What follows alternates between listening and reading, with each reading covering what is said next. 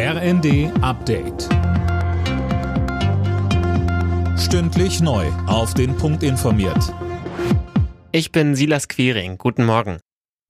Vor dem Hintergrund des Ukraine-Kriegs treffen sich in Schleswig-Holstein ab heute die Außenminister der G7-Staaten. Auch der ukrainische Außenminister Kuleba nimmt an dem Treffen teil. Mehr von André Glatzel. Es geht vor allem um die Frage, welche Auswirkungen der Krieg auf die Energie- und Ernährungssicherheit hat. In der vergangenen Woche hatten die G7-Länder einen schrittweisen Ausstieg aus russischen Ölimporten vereinbart. Auch in Tokio dreht sich heute alles um den russischen Angriffskrieg bei einem Gipfeltreffen zwischen Japan und der EU.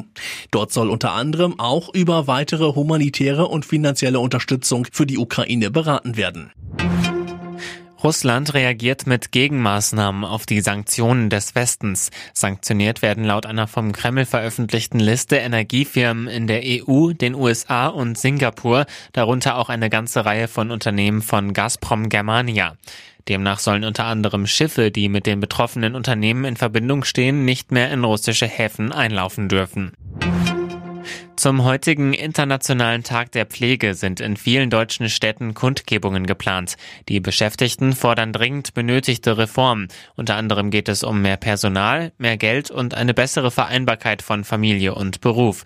Weiter sagte uns Christel Bienstein, Präsidentin des Deutschen Berufsverbandes für Pflegeberufe. Wir brauchen dringend Unterstützung, finanzielle Unterstützung für diese Personen, die ihre eigenen Angehörigen zu Hause pflegen.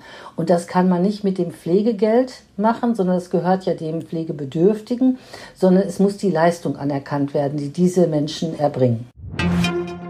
Für knapp 18 Millionen Euro hat der größte jemals versteigerte weiße Diamant den Besitzer gewechselt. Damit hat der Edelstein bei der Auktion in Genf aber noch nicht mal den erhofften Preis erzielt. Im Vorfeld war er auf bis zu 28 Millionen Euro geschätzt worden. Alle Nachrichten auf rnd.de